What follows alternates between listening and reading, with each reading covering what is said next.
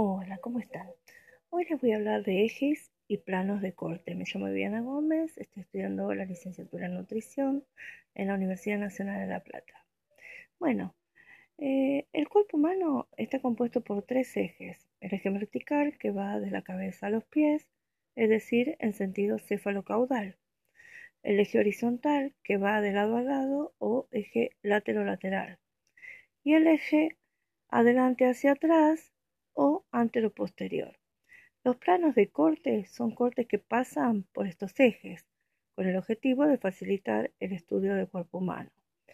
Así tenemos el corte sagital, pasa por el eje cefalocaudal en dirección antero-posterior.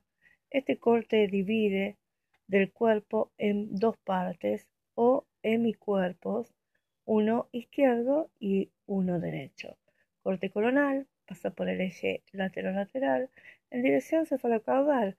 Así divide al cuerpo en un hemisferio anterior y un anteroposterior en dirección lateral. Así divide al cuerpo en un hemisferio anterior y un hemicuerpo posterior. Y el corte axial pasa por el eje anteroposterior en dirección lateral. Así divide al cuerpo en un hemisferio superior y un hemicuerpo inferior. Hay otros planos de corte que no pasan por los ejes, como los cortes para los que ya eh, hemos mencionado, para sagital, por ejemplo, o los cortes oblicuos. Bueno, les dejo este, eh, este esto eh, para que lo, puedan estudiar y gracias por escucharme.